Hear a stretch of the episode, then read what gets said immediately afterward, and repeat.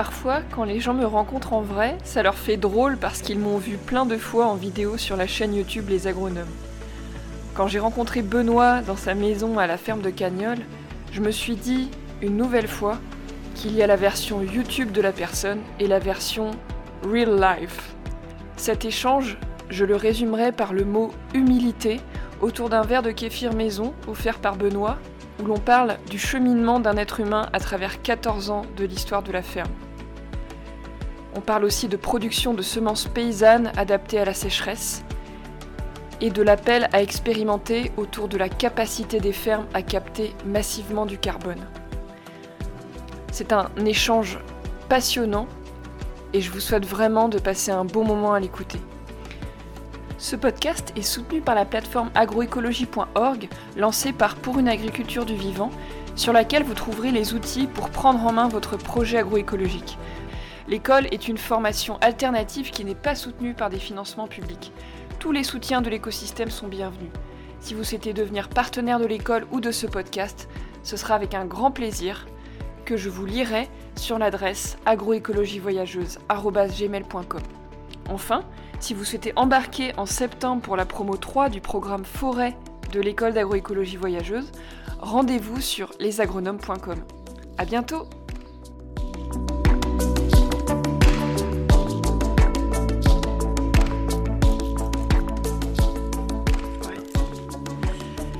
Bienvenue dans le podcast de l'école d'agroécologie voyageuse. Aujourd'hui, je suis avec Benoît de la ferme de Cagnol. Salut Benoît. Bonjour Opaline. Donc je suis super contente d'être ici. J'ai inspiré euh, littéralement euh, l'atmosphère de la ferme en arrivant. Euh, parce qu'il y avait plein de matière organique partout quand je suis arrivée, donc je me suis dit, bon, c'est bon, je suis au bon endroit, quoi. et j'ai découvert ta ferme il y a deux ans, je pense. J'avais ma meilleure amie maraîchère, Lucille, qui, m'a dit Oh, tu connais la ferme de Cagnol, regarde, ils font des patates douces géantes. Du coup, j'avais découvert ça euh, comme ça. Je sais que tu es installé depuis 12 ans maintenant, euh, un peu plus, euh, dans le Périgord. Enfin, tu me corrigeras hein, si jamais je me trompe. On, discutait tout à l'heure et tu me disais hors micro que tu, aimes expérimenter, tester de nouvelles choses. Ton chemin dans la ferme a, évolué, la ferme a évolué en fonction de ce chemin-là. Et euh, oui, ce que je voulais dire qui est super important, c'est que tu as commencé à diffuser tes apprentissages à travers des vidéos. Et en fait, tu inspires énormément de maraîchers, de jeunes maraîchers. Euh, et toute l'équipe, bien entendu, tu vois. Et merci d'ailleurs à Romain qui diffuse les vidéos. Et ça, c'est vraiment super important. Je pense que tu sais que tu inspires aussi. Je pense que c'est aussi un rôle qui est essentiel d'inspirer des jeunes parce qu'on a besoin que les jeunes euh, s'installent en ayant une connaissance globale de, ce que c'est qu'être maraîcher. Et pas que maraîcher, parce que tu fais pas que du maraîchage. Tu vas nous en parler. Euh, et du coup, moi j'ai juste envie de te demander comment tu te sens quand tu penses à tout le chemin parcouru depuis que tu es arrivé ici, et puis comment tu te sens euh, quand je pense au chemin parcouru, eh ben, ça fait plusieurs années qui sont passées. Et. Hum, c'est difficile comme question. Bah, d'un côté, je suis content de ce qu'on a réalisé. D'un autre côté, je vois que j'ai fait pas mal d'erreurs et j'aurais pu aller plus vite ou plus, plus justement euh, atteindre des, les objectifs. J'ai aussi vu qu'au fur et à mesure des années, euh, bah, mes priorités ont changé et mm, bah, ma vision de, de l'agriculture aussi, parce que mm, quand je me suis installé ici a 14 ans, c'était à la base un projet presque un projet de vie, juste d'essayer de, de, vivre simplement à la campagne, un peu dans une logique d'autonomie et de pas participer à une marche du monde qui me convenait pas. Et c'est en s'installant ici, en acquérant des terres, en plantant des arbres, parce que bah, j'ai toujours eu cette sensibilité à, l'écologie, donc euh, bah, si j'ai un bout de terre, bah, je vais y planter des arbres, que je suis devenu agriculteur. Et en devenant agriculteur, eh ben, j'ai commencé à voir les problématiques de l'agriculture, à essayer de comprendre comment ça fonctionnait, à essayer de me former. Mais moi, j'ai pas fait de de formation agricole. Donc en fait, les, ma formation, ça a été les livres euh, que j'ai trouvés et qui m'ont inspiré. Donc Mhm. en fait, euh, on était vraiment sur, euh, sur euh, une vision de l'agronomie qui est vraiment différente de ce qu'on peut voir dans les cursus agronomiques classiques. Mes, mes bouquins de référence, c'est... euh, c'est Fukuoka, ça va être Bill Mollison, c'est en fait les, des pionniers de la permaculture, de l'agriculture naturelle, des gens qui, ont, qui voyaient la, l'agriculture comme un, un système complexe et, et non pas comme, euh, comme un champ qui devait produire le maximum d'output euh, avec des inputs. quoi. Hmm. Ok. Donc une vision euh, holistique et euh, écologique en fait. En ayant des terres et en plantant des arbres, je mets un pied dans le, dans la, dans le domaine agricole et c'est là où je me passionne un petit peu pour le sujet. J'ai une petite question brise-glace. Et du coup, j'ai euh, des petites cartes. Tu vas pouvoir en tirer une. Génial. Allez, je pense à du milieu. Quel est le moment de la journée où tu te sens le plus créatif? Euh, Je sais pas, ça va dépendre des jours, je crois. Tout le temps? Non, malheureusement non. Ouais. J'aimerais, mais euh, non, je crois pas que C'est quoi la créativité pour toi? C'est quand tu te poses une question et que t'as l'impression d'avoir trouvé une bonne solution. Ok. Ah, c'est chouette. Et j'avais une autre question, du coup, pour vraiment euh, euh, s'immerger un peu dans qui tu es toi et comment tu penses l'agriculture. Parce que forcément, euh, la manière dont on pense les choses, c'est connecté à qui on est. Quel être vivant es-tu? Et ben, j'aimerais bien essayer d'être moi-même, c'est-à-dire être centré, présent, mais c'est pas facile. C'est chouette que tu dises ça en tout cas. On, essaye tous d'être présents et moi non plus, j'y arrive pas euh, toujours. Et là, j'essaie vraiment d'être présente parce que. Enfin, je suis présente parce que j'adore faire des podcasts et, et c'est cool. Et alors, est-ce qu'il y a des moments dans la journée où, où tu te sens vraiment centré et présent? Qu'est-ce que tu fais pour être euh, présent à ce que tu fais? J'ai entendu euh, l'autre jour de la bouche de Marc-Henri qu'en fait le cerveau il fonctionnait ou en DCN ou en TCN.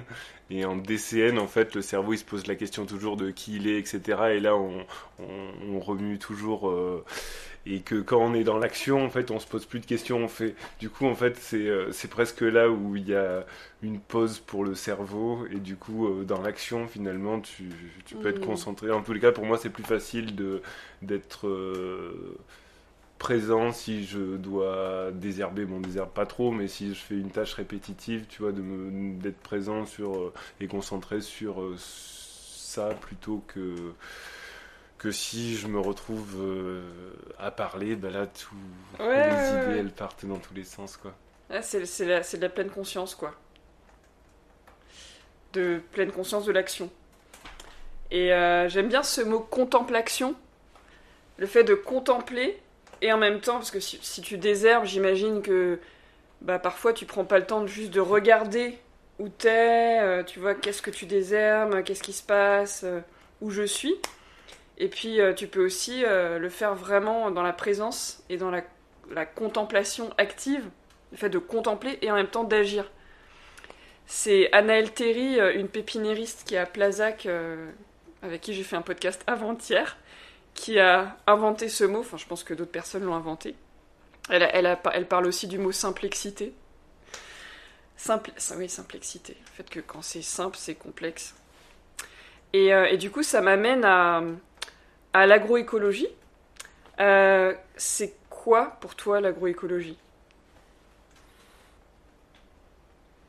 C'est peut-être euh, une manière de faire de l'agriculture qui se base sur les mêmes principes du vivant, sur les principes du vivant. Et du coup, on pourrait dire euh, une agriculture naturelle, même si on peut avoir beaucoup de, techniques, beaucoup de, de mécanique dans certaines formes d'agroécologie, en tous les cas, hmm, une, une agriculture qui respecte les cycles euh, qui respecte l'écologie, donc qui s'inscrit dans un système complexe. C'est une agriculture du vivant, quoi. C'est un truc qui fait du sens, c'est quelque chose qui, qui va être dans des logiques peut-être plus d'aggradation des sols que de dégradation. C'est c'est ce qu'il faut qu'on fasse de toutes les parcelles euh, cultivées sur la planète pour euh, résoudre peut-être hmm. ou estomper un peu les, les problématiques de réchauffement climatique. Donc ce que tu fais, c'est de l'agroécologie? Ben, pourrais le définir comme ça. Après, ça fait toujours bizarre de se coller une étiquette si on l'a pas bien défini avant, mais euh, mais oui, si on prend les, les définitions que j'ai données, euh, oui, c'est dans ce cadre, c'est ce qu'on a envie de, faire, ouais. Est-ce que tu pourrais nous faire une petite visite? Genre, on a un drone, on imagine qu'on a un drone et puis on visite la ferme pour qu'on puisse un peu euh, se plonger dans ce, dans ce qui se passe ici.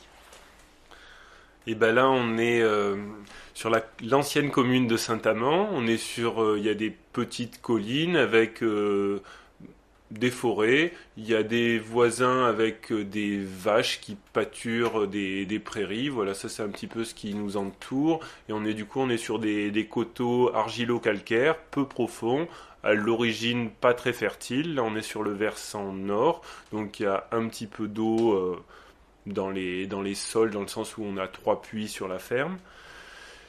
Et, du coup, bah, sur cette ferme qui fait euh, 13 hectares, là on a racheté un petit bout de forêt, du coup ça fait 17 hectares, du coup sur ces 17 hectares il y a 7 hectares de forêt, et sur les 10 hectares qui restent, eh ben, on a planté plus de 4000 arbres, du coup là on en est arrivé à un point où on ne peut plus planter vraiment un arbre, sans en couper un autre. Euh, et, et, là, on commence à avoir une bataille qui est en train de se jouer entre les arbres qui sont en train de se développer et les légumes qui se retrouvent un peu sous les arbres, parce que c'est le seul endroit où on avait pour planter euh, des, des légumes et qui commence à avoir euh, on commence à voir des, phénomènes de, compétition qui commencent à apparaître et, du coup on ne sait pas trop comment on va arbitrer ça. Est-ce qu'on va devoir couper quelques arbres? Là on a essayé de les tailler pour les faire monter, pour faire entrer de la lumière sur les parcelles ou est-ce qu'on se dit que peut-être qu'on va arrêter le maraîchage à certains endroits? Voilà un petit peu. Du coup là on a bien végétalisé euh, ce petit... Euh, cette ferme. Ok. Et il y a aussi, euh, bah là on est dans la maison, et puis il y a un peu le lieu collectif avec des, habitations, la salle de formation. Enfin, on sent que c'est un lieu qui vit, tu vois, c'est pas juste, il n'y a pas juste, euh, il y a quand même euh, une forte présence humaine dans ce lieu, et ça c'est important aussi de le dire. Et tu as une équipe qui travaille avec toi. D'ailleurs, comment tu te définis ta place dans l'équipe Est-ce que tu as, je sais pas, tu es juste le maraîcher euh, comment, comment tu dirais euh, ta place dans l'équipe de la ferme de Cagnol? Le maraîcher, non, mais euh, peut-être le capitaine du navire Ouais, c'est important d'avoir un capitaine dans le navire. dans un navire, oui, après, on... pour le moment, c'est comme ça, après, on pourra peut-être mm. s'organiser différemment. J'aime bien l'idée de, source d'un projet. Euh, je suis en train de lire un bouquin qui s'appelle La Source. Et en fait, euh, tu as été à l'initiative de la ferme de Cagnol. Et tu as, des sources. Toi, tu es la source globale. Et puis, tu as des sources spécifiques. Des gens qui, à qui tu délègues certaines parties euh, des productions. J'aime bien cette idée d'être la source d'un projet.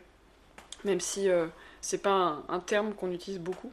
Mais c'est chouette de dire que euh, si cette source euh, est tarie, en fait, il n'y a, plus, grand chose qui fonctionne, quoi. Et on peut déléguer la source à quelqu'un euh, à un moment dans sa vie, quoi. Et capitaine du navire aussi, c'est chouette. Un leader. Comment tu te sens avec les arbres Est-ce que c'est, tu les considères vraiment comme, comme des arbres fruitiers qui vont produire des fruits que tu vas vendre? Ou est-ce que tu as une relation tu considères qu'ils font vraiment partie de, la succession naturelle de la ferme et du coup qui vont prendre de la place et devenir gros et, euh, à un moment tu vas peut-être abandonner certaines zones de la ferme pour les laisser vivre. Tu vois, comment tu... quel lien tu as avec les arbres? C'est vrai que hum, tant qu'ils sont petits, on a du mal quand même à, à s'émerveiller devant eux et c'est plus là si on les considère plus comme euh, effectivement comme un truc qu'on a planté pour produire mais euh, au fur mais c'est plus avec les, les, arbres qui étaient déjà là qui sont vraiment massifs et qui ont une présence et et c'est vrai que eux, j'ai pas du tout envie de, de les couper, euh, même si ils font de l'ombre, un tel ou un tel, quoi. Mm. Donc c'est plus l'impression que on avait une, quand je suis arrivé, la ferme était entre guillemets à l'abandon par rapport au, au bâti, mais il y avait des présences et peut-être que ces arbres gardaient la ferme, donc du coup, ils sont mm. peut-être plus euh, pas plus légitimes, mais ils ont plus d'ancienneté que moi sur ce lieu, quoi. Donc, du tu coup, les respectes d'une certaine manière. Du coup, je, je, respecte, je respecte les, les arbres et c'est vrai que c'est. J'ai pas. J'ai malheureusement, en tout cas, je prends pas suffisamment de temps à mon goût, à mon avis, pour euh, passer du temps avec le végétal dans une écoute, etc. Parce qu'on est quand même beaucoup à courir pour produire, etc. et entretenir la ferme.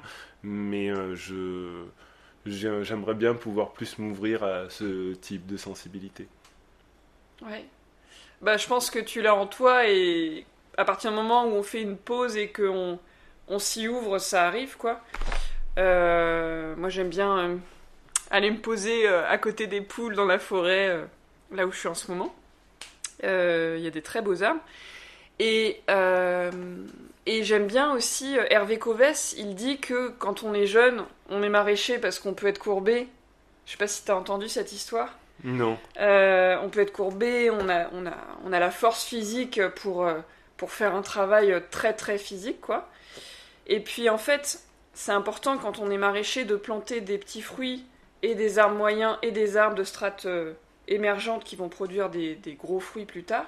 Parce que quand tu as 40 ans, tu vas 45 ans, tu vas commencer plutôt à calmer le maraîchage et à te concentrer sur les petits fruits.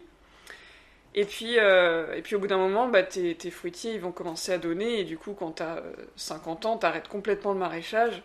Ou tu le réserves à certaines zones de la ferme et c'est des jeunes qui s'en occupent. Et toi, tu, tu vas récolter les fruits et le bois d'œuvre de, tes fruitiers, quoi.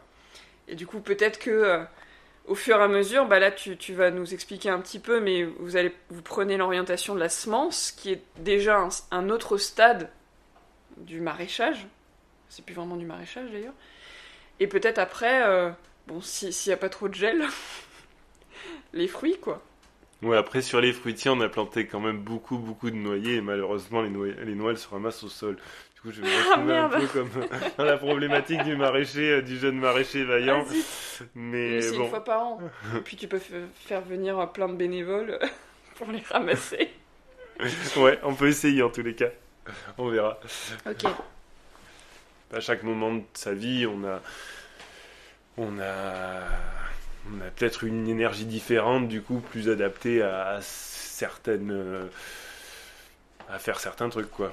Ouais effectivement, euh, au début on est content, on était très content de faire du béton là tous les jours quand on a construit les bassins du Dôme. Euh, maintenant j'en ai plus du tout envie. Ouais. Donc là tu, tu me partageais tout à l'heure que ce qui te, ce qui t'anime c'est d'expérimenter quelque chose de nouveau qui répond à un besoin qui est qu'en ce moment euh, tu as du mal à vendre les légumes. Enfin, tu trouves pas les débouchés qui permettent d'arriver au client final et du coup tu te casses un peu la tête à, bien vendre les légumes. Donc tu t'es dit, on va faire de la semence. C'est ça? Oui, oui, ça c'était par rapport, euh, oui, on peut dire, oui, c'était les réflexions d'il y a un an, deux ans, D'accord. Qui sont en train d'être mises en pratique maintenant. Ok. Donc, euh, quelle proportion de la ferme ou du, du, du modèle économique, ou tu le dis comme tu veux, est consacrée à la semence aujourd'hui? Bah là, bah ça va dépendre en fait de, quand on va faire par exemple des graines de tomates. on va pouvoir faire, on va faire du jus de tomate, du coulis de tomate. Et donc du coup, tout dépend de, Ah, de ouais. notre capacité après à, à vendre euh, ces produits. Hmm. Donc si on arrive à bien vendre ces produits transformés, bah, peut-être que la semence, ça représentera la moitié du chiffre d'affaires de la ferme. Si on n'arrive pas du tout à les vendre, bah, ça va représenter 90%. C'est Ouais. ça. Et puis après, il y a d'autres trucs, par exemple sur les, les carottes, les betteraves. euh, on va pas faire de semences de ces légumes-là pour différentes raisons. Et par contre, ben, on, on est vraiment heureux de la manière dont on a réussi à faire pousser ces légumes-là. Du coup, on va quand même en continuer à en faire. Et, on, et là, on essaye des recettes pour voir ben, est-ce qu'on ferait pas une gamme de produits transformés. C'est toujours pareil, ça c'est des projets qui vont nécessiter de trouver bah, des personnes euh, qui, qui s'intègrent pour développer euh, telle, euh, je vais pas dire filière, mais telle, euh, qui soit responsable de, de ce segment euh, Ouais. d'activité. quoi. Ouais. D'un ouais, d'un- d'un atelier quelque Voilà, part. d'un atelier, Ouais. c'est très bien le mot atelier. Bah, moi, ce qui me parle là-dedans, c'est que je trouve que le fait de faire des semences, ça montre un peu euh, une, sorte de, de maturité de la ferme ou du système, tu vois, de se dire, bah, ok, euh, ils ont fait des légumes, et puis là, ils passent à la semence et aux produits transformés. Ça montre une certaine expérience, puis je trouve ça beau de se dire, bah, on va faire des graines, quoi. Parce que la graine, c'est quand même le. C'est la vie. Et, euh, est-ce que tu as une, une intention particulière dans la manière dont tu vas faire les semences? Oui, absolument. En fait, là, moi, ce qui m'intéresse là sur la sur la semence, c'est d'essayer de, bah, de pouvoir sélectionner des bah, des plants et de créer une résistance principalement sur euh, les stress hydriques, quoi. On avait fait Mm. euh, la plupart du, du maraîchage qui est en extérieur, 90% des, des planches de légumes sont sans irrigation. Et donc, bah, c'est, on a bien vu là, depuis plusieurs années comment, euh, au bout de 1, 2, 3 ans, on avait les, les variétés de tomates qui, qui devenaient plus résistantes justement à ces, à ces conditions de culture euh, un peu rudes. Quoi. Et donc bah, cette sélection-là, bah, ça, là, ça fait du, du sens d'essayer de, de sélectionner dans ce sens-là. Après, je vois aussi qu'il y a un gros problème qui, en- je sais pas, c'est un gros problème. En tous les cas, il y a de plus en plus de, maraîchers qui sont en train d'utiliser des, semences hybrides F1. Alors, euh, soi-disant, c'est pour augmenter les rendements, mais nous, on a déjà essayé du F1, on a vu qu'on n'avait pas des meilleurs rendements qu'avec des semences paysannes. Donc, euh, pourquoi payer les semences 5 à 10 fois plus cher si ça fait pas augmenter les rendements et qu'en plus, qu'on sait que derrière, il y a de l'exploitation de euh, d'enfants à l'autre bout du monde, etc. C'est pas forcément très très beau ce qu'il y a derrière les semences hybrides. Et après, il y a des maraîchers qui prennent des semences hybrides aussi pour des questions de standardisation du produit. Et, euh, et ça, c'est terrible parce que même euh, dans les biocopes, on voit que de plus en plus, on demande des produits standardisés. Et donc, du coup, le maraîcher, pour pouvoir arriver à vendre ses, légumes, il va être obligé de se conformer aux règles de standardisation imposées par les acheteurs. Et, donc, du coup, euh, bah, l'hybride apparaît comme la solution pour avoir des produits, euh, pour avoir par exemple que des, des butternuts ou des potimarrons qui ont à peu près le même calibre. Mais c'est c'est vrai qu'avec du hybride, ils sont tous les mêmes, mais on peut, avec de la semence paysanne et un travail de sélection, arriver à avoir un génotype qui, qui, se tient et qui ressemble à peu près à quelque chose pour pouvoir arriver à vendre les légumes. Et pour moi, là, il y a un gros, il y a un gros enjeu dans la production de semences, c'est d'essayer de, bah, retirer les parts de marché à ces semences hybrides pour remettre de la semence paysanne. Parce que ça, me, ça je trouve que c'est vraiment un enjeu très important pour moi. En tous les cas, ça fait du sens d'essayer de, de remettre dans le domaine public une sélection de graines qui date depuis euh, 10 000 ans d'histoire. quoi. Ouais, on sent que ça te, que ça te, c'est vraiment euh, super important pour toi, quoi. C'est militant, quoi. Bah, moi, je trouve ça aberrant qu'il y ait des, qu'il y ait des, des semenciers qui en 10 ans de, sélection arrivent à, faire payer des, trucs à des prix incroyables parce que mais qu'est-ce qu'ils ont fait? Ils ont pris un truc qui avait été déjà sélectionné depuis 8000 euh, ans 5000 ans. Ils ont fait deux trois bidouilles dessus et puis ils disent bah ça c'est moi c'est moi qui ai fait tout le travail et puis ils demandent euh, à tout le monde de payer énormément pour pouvoir avoir accès à la semence qui est la, source de toute vie. Non je, je je partage pas cette vision du monde quoi ah bah, moi non plus. merci de travailler à ça et, et j'ai hâte de pouvoir acheter les, les semences de la ferme de Cagnol.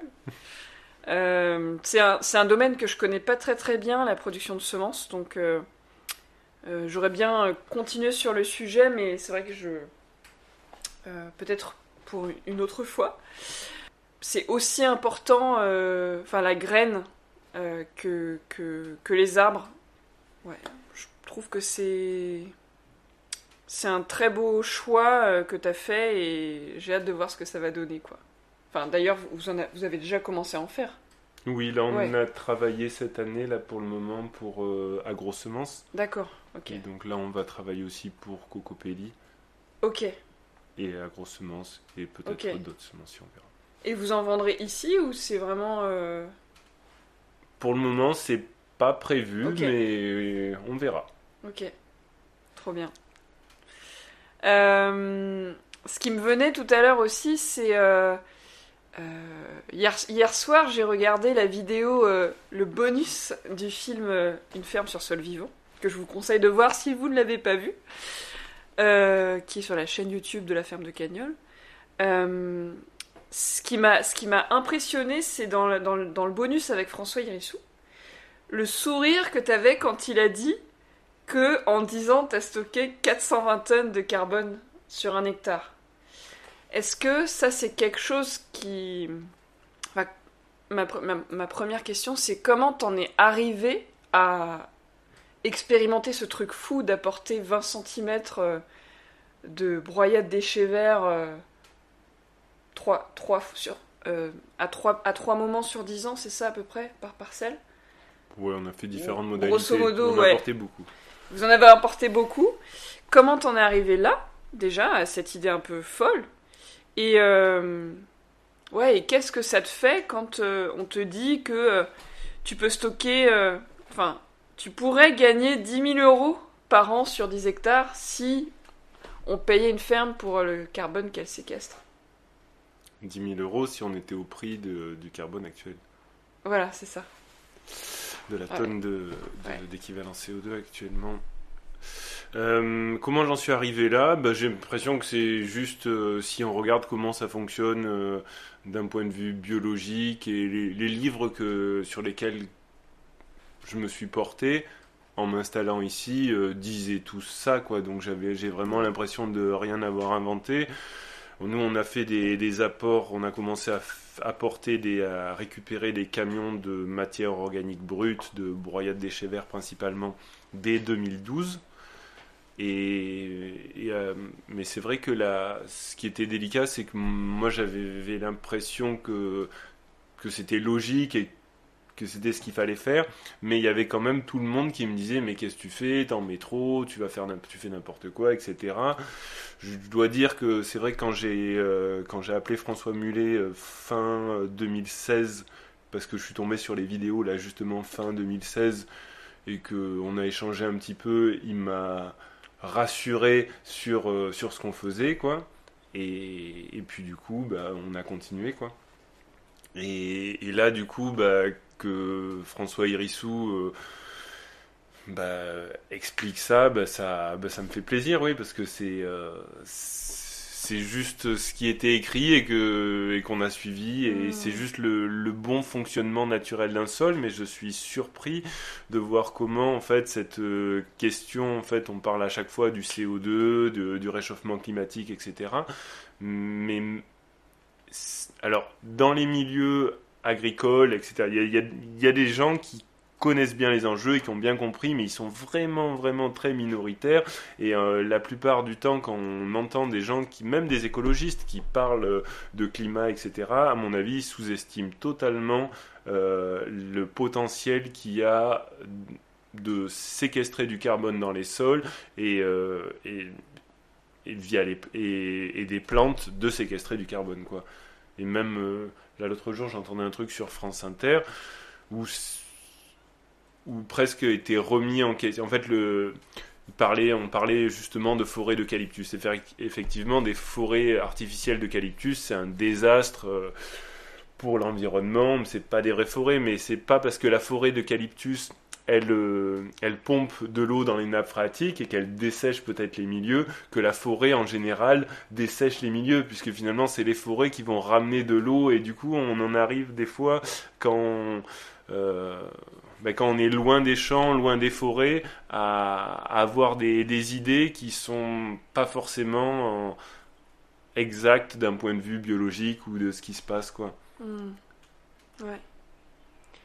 Et, et ce, qu'on sous-estime aussi, c'est ok, c'est du, du carbone stocké, mais c'est aussi euh, toute une vie qui est recréée dans les sols, et ça c'est super important. Et hum, alors, il y a une question euh, peut-être un peu bête, et si, euh, si je réalise qu'elle est vraiment bête, je la couperai peut-être. c'est euh, euh, en fait tout ce carbone séquestré, il vient de la matière organique qui est dans les camions. Mhm. Donc, en gros, cette matière organique, elle aurait été où si elle n'avait pas été séquestrée dans tes sols bah, c'est la bonne question quand on essaye de, si on essaye de faire un bilan carbone, faut dire qu'est-ce que, pour moi, là sur le, carbone qui arrive dans le camion, euh, c'est pas moi qui l'ai séquestré. Par contre, euh, ce qu'on peut voir, c'est quel est le hmm. cirque, comment ça fond, comment est gérée la matière si elle vient pas, si, elle, si en fait un camion hmm. qui vient à la, ferme de Cagnol, qu'est-ce qu'on fait? On va épandre le broyat rapidement au sol et du coup on va avoir une, euh, une digestion hmm. à froid de la matière et donc il y a à peu près la moitié du carbone qu'il y a dans le camion qui va être stocké relativement durablement dans les sols si euh, le camion ne vient pas à la ferme de Cagnol, souvent il passe par, euh, euh, il va être composté avant, et dans le processus de compostage, on va perdre la moitié du carbone. Hmm. Puis après, on va ramener le compost au champ, et là, on va hmm. perdre la moitié du compost, du, carbone. Donc en fait, ce que j'ai l'impression, c'est qu'on pourrait dire, c'est que via la le, le fait qu'on utilise la matière brute et qu'on l'épand au sol et qu'on fait du compostage à froid, on va stocker deux fois plus de carbone que dans la modalité où on fait un compostage à chaud, comme c'est le cas dans la plupart des, endroits. Hmm. Quoi. Et donc du coup, euh, c'est en fait ce différentiel-là qu'on pourrait éventuellement dire, bah ça c'est notre, c'est ce qu'on a fait nous quoi. Ok. Et est-ce que tu crois que ce modèle-là est faisable par tous les maraîchers? Et est-ce que tu vas continuer d'apporter de la matière encore longtemps Ou est-ce que tu vas être en auto, euh, auto-fertilité euh, des sols? Alors, est-ce que c'est possible pour tout le monde? Bah, Je vois pas pourquoi. J'ai pas l'impression d'être plus brillant que, que, quiconque. Que tous ceux qui ont essayé, euh, ça marche hyper bien. C'est juste. ça c'est tellement simple et fonctionnel que je ne vois pas de, de limites. Euh, euh, les seules limites, c'est vraiment nos, nos barrières, euh, par exemple, le, ou peut-être, je ne sais pas, si, si, je suis maraîcher et que j'ai appris que bah, pour semer des carottes, il me fallait un semoir 4 ans ou 6 rangs. Effectivement, bah, les semoirs 4 ans ou 6 rangs, ils passent pas sur mes planches parce qu'on a des, des, des, débris de, de broyat. Donc bah, là, il faut prendre juste les graines à la main et les jeter, quoi. Ok, c'est ce que tu fais. C'est ce qu'on fait. Ouais. Après, du coup, ça c'était pour tout le monde. Après, la, deuxième partie de la question, c'était quoi? C'est est-ce que tu penses que. Est-ce que tu vas continuer à, apporter de la matière ou est-ce que euh, quand tu auras atteint 10% euh, euh, sur toutes tes, tes, parcelles, tu vas arrêter et tu vas juste utiliser les couverts végétaux, par exemple? Eh ben. Ça dépend en fait de, de ce quel est le, quel est le but des choses qu'on fait. Là, pour, mm. euh, pour produire, on n'a plus besoin d'apporter euh, de la matière parce que les sols sont suffisamment fertiles et il y aurait juste besoin d'apporter un petit peu pour de l'entretien ou, et cet entretien, il peut très bien être fait avec des couverts végétaux qu'on peut faire pousser in situ. Euh, toutefois, le, c'est quand même. euh, moi, j'ai l'impression qu'il n'y a pas grand monde qui. Il n'y a pas beaucoup de recherches sur euh, qu'est-ce qui se passe si on atteint 10, 15, 20% de matière organique, euh, quelle est l'évolution de ces matières organiques dans le temps, quelle est, euh, est-ce qu'il va avoir des, mm, des pollutions en nitrate, ou est-ce qu'on va Mhm. avoir euh, de, de l'azote sous forme d'ammonium qui reste assez stable dans les sols et pas de pollution? En fait, toutes ces questions-là, il n'y a pas vraiment, en tous les cas, je trouve pas de réponse à ces questions-là. Et donc, euh, du coup, on a envie de continuer à expérimenter pour, euh, pour voir ce qu'il en est et puis, euh, du coup, témoigner dans nos protocoles absolument non scientifiques. On fait pas de trucs en double aveugle, mais, mais c'est intéressant de voir si, si on monte des, des sols à 20% de matière organique et que ça pousse toujours très très bien pour, euh, ben, on pourra dire qu'à 20% en Dordogne, sur un terrain argilo-calcaire, on peut faire pousser tel tel tel légume et qu'il n'y a pas de problème à avoir des taux de matière organique élevés. Ok. Ouais, c'est. En fait, t'es un... euh, quelque part un paysan chercheur, enfin en tout cas tu cherches, euh, en collaboration avec des techniciens chercheurs comme François Hérissou ou, ou même des chercheurs peut-être. Mais c'est vrai que ce que tu fais est super important parce que euh, euh, bah, y a pas grand monde dans la recherche qui s'intéresse à ces sujets-là. Et ça serait bien qu'il y ait des, des, des chercheurs qui soient connectés aux fermes euh, qui, qui avancent dans l'agroécologie comme toi, quoi. Après, il y, a, il y a plein de, il y a quelques chercheurs en tous les cas qui sont intéressés par ces sujets, Ouais. mais à part qu'ils n'arrivent pas à avoir des enveloppes pour financer Ouais, des projets ça. dans cette direction-là. Ouais. Ok. Message pour les chercheurs qui et les financeurs qui nous écoutent, n'est-ce pas? S'il y en a.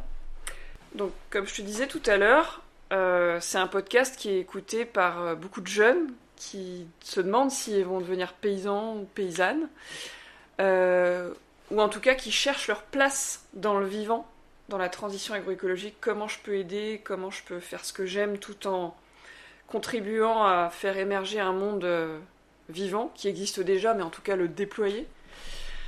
Euh, Est-ce que tu as un message euh, particulier, des choses à dire, en fait, avec ton expérience et qui tu es?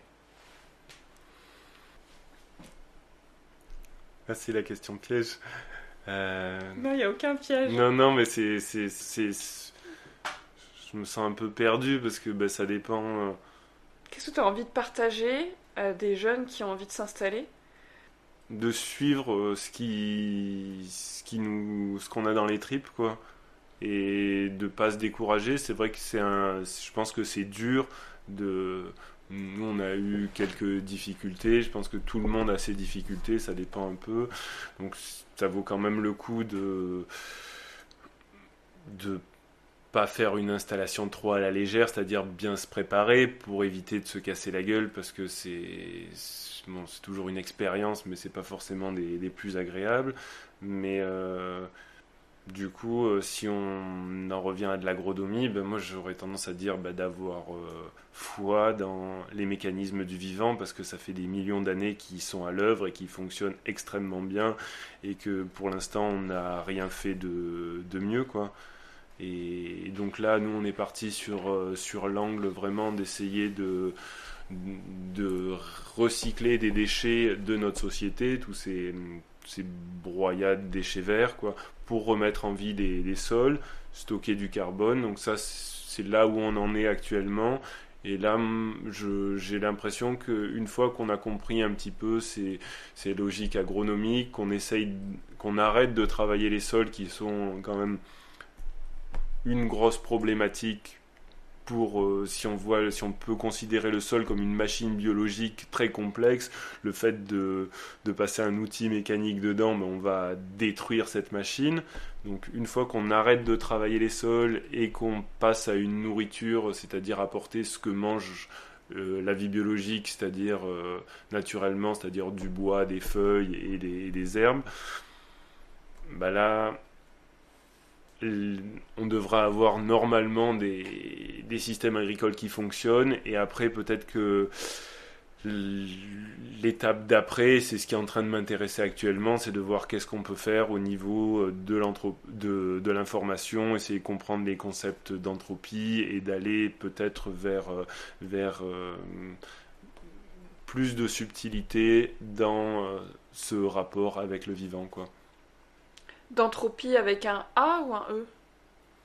Voilà, là c'était le. avec le, le E pour qu'est-ce que l'entropie. Et après, effectivement, on pourrait imaginer. Euh, euh, comment euh, développer des modèles économiques qui, qui favorisent la négantropie et peut-être avec un A. non, parce que c'est c'est marrant parce que j'avais deux questions qui ont fait pouf dans ma tête euh, en t'écoutant, même si je t'écoutais bien sûr. Hein. Mais euh, la première c'était euh, par rapport à, à l'entropie. Je sais pas si tu as entendu parler de la syntropie. L'agriculture syntropique Oui, j'ai entendu parler. Donc le, le, podcast que j'ai fait avec Anaël à Plazac, c'est à ce sujet-là. Et et hum, donc l'agriculture syntropique, c'est une agriculture de processus où on fait vraiment confiance au processus de la nature qui va toujours vers plus de complexité et d'abondance, donc vers la forêt, qui est le modèle. Euh, et du coup, bah, l'agriculture syntropique, sain c'est avec, donc c'est le fait de, d'aller de quelque chose de simple vers quelque chose de complexe. par exemple, un gland qui devient un chêne, c'est du simple qui capte des molécules simples pour faire du ultra complexe, quoi, un arbre avec toute la complexité qui vient avec. Et l'entropie, c'est de brûler de l'essence dans ton moteur. Et, donc, je me demandais si toi, c'est quelque chose que tu aimerais expérimenter un jour, même si pour l'instant, t'as pas le temps et tout ça, mais est-ce que ça t'anime de d'expérimenter une agroforesterie qui s'inspire de la succession naturelle? Et, euh, et peut-être euh, peut-être avec du maraîchage, peut-être pas, mais en tout cas d'avoir euh, toutes les plantes qui vont vers euh, l'abondance, aussi bien en termes de succession que de stratification dans l'espace. Après, moi j'ai l'impression que c'est ce que l'on fait là. Après, on a pris le mot agroécologie au début. là, il y a un autre terme. Pour moi, c'est la même chose avec euh, juste une sensibilité euh, différente ou une, approche qui, est, qui doit correspondre à la personne qui, qui développe plutôt ça que ça, mais on est toujours dans les mêmes logiques du, du vivant. quoi. Ok. Donc il y a des endroits de la ferme où tu as plusieurs strates d'arbres, euh, par exemple. Et où chacun capte la lumière en fonction du niveau où il est d'une certaine manière dans, la mesure où on va avoir, on peut avoir par exemple deux, deux rangées d'arbres espacées de 10 mètres. Entre ces rangées d'arbres, on va y mettre des légumes. Et sur la rangée d'arbres, on va avoir un arbre qui va monter euh, à peut-être 15 euh, mètres de haut. Entre ces deux arbres, on va avoir un arbre euh, moyen type mm. un, un pêcher et puis entre, on va avoir mis des petits fruits. Ok. Donc. Euh, un peu comme un verger maraîcher. Euh, ouais, du coup, c'était. Euh, ok. Mais après, là, sur les, questions d'étage au niveau des, des arbres, c'est vrai que je j'ai j'ai l'impression que c'est très très pertinent dans des endroits où il y a beaucoup beaucoup de luminosité. Là, je, je vois ici, quand je te parlais des, problématiques de concurrence du noyer sur les, sur les légumes. Et pour moi, pas, ça n'a rien à voir avec la juglone. On est vraiment le, facteur limitant pour moi, c'est d'abord l'ensoleillement. et on a, pour l'instant, en tous les cas, pas assez d'intensité lumineuse pour pouvoir vraiment faire euh, autant d'étages comme euh, par exemple au Brésil où ils ont développé cette agriculture syntropique où là il y a vraiment beaucoup plus de possibilités quoi. Ouais. Moi, je dirais que c'est peut-être le noyer qui est pas forcément au bon endroit euh, à avoir des légumes au milieu, quoi. Mais bon, on pourrait imaginer, par exemple, euh, avoir, plus, avoir des arbres qui se taillent super facilement sur les côtés, comme du saule, du peuplier. On pourra en reparler si tu veux. Parce que c'est vraiment. Enfin, je, co-anime des formations en agriculture syntropique et, et c'est vraiment possible d'en faire en maraîchage, mais pour l'instant, il n'y a pas grand monde qui expérimente. et puis la dernière chose que je voulais te demander, c'est t'aimes transmettre, donc tu fais des formations? Est-ce que c'est le cas en ce moment? Tu transmets par les vidéos, par le podcast, par tous les gens qui viennent te voir pour te demander euh, est-ce qu'on peut faire un, film euh, enfin, ou une émission ou ce genre de choses et, les formations, c'est quelque chose qui te prend beaucoup de temps et qui euh, t'anime aussi Oui, ça me plaît. Ça me plaît de faire des formations là. Pour le moment, j'en fais. je donne une formation tous les mois à peu près, de trois jours. Voilà à peu près le, temps que ça me prend. Et puis du coup, ben, tous les ans, ça prend dix jours pour la remettre à jour un petit peu. Ok. Trop bien. Euh, est-ce que tu as autre chose à ajouter? À partager euh, Un message à, à partager à nos auditeurs, auditrices? Et. Bah moi, c'est juste la question. À tous, les, tous ceux qui s'intéressent à l'écologie, c'est de vraiment aller voir, euh, ou à l'énergie, et de voir bah, quel est le potentiel qu'il y a vraiment dans les sols pour stocker du carbone et même produire beaucoup plus. En fait, les, végétaux, ils peuvent euh, produire beaucoup sans forcément avoir des, intrants chimiques, sans nécessiter des engrais qui sont faits avec euh, du gaz russe. On peut très bien euh, faire pousser des plantes avec du soleil et, en fait les déchets organiques qu'on produit régulièrement et qu'on sait même pas quoi faire. Trop bien. Et maintenant, c'est le petit moment de gratitude du podcast. Euh, est-ce que tu as envie de remercier des gens? Euh, bah, c'est vrai que je n'ai pas l'habitude, mais euh, dans tous les cas comme ça. Mais bah oui, si je suis je remercierai euh, jamais assez euh, mes parents, ma famille, mes amis et tous les gens qui sont passés ici et qui m'ont soutenu d'une manière ou d'une autre. Et, euh, et puis, c'est vrai que je suis vraiment très heureux d'avoir rencontré Romain et, et, de, et de tout ce qu'on a fait ensemble parce que bah, sans lui, on n'aurait jamais j'aurais jamais monté une chaîne YouTube, etc. Et j'avais envie de, partager ce qu'on expérimentait à la ferme et, c'est vraiment cette rencontre qui m'a permis de, le faire. Donc euh, bah, merci Romain. Trop bien.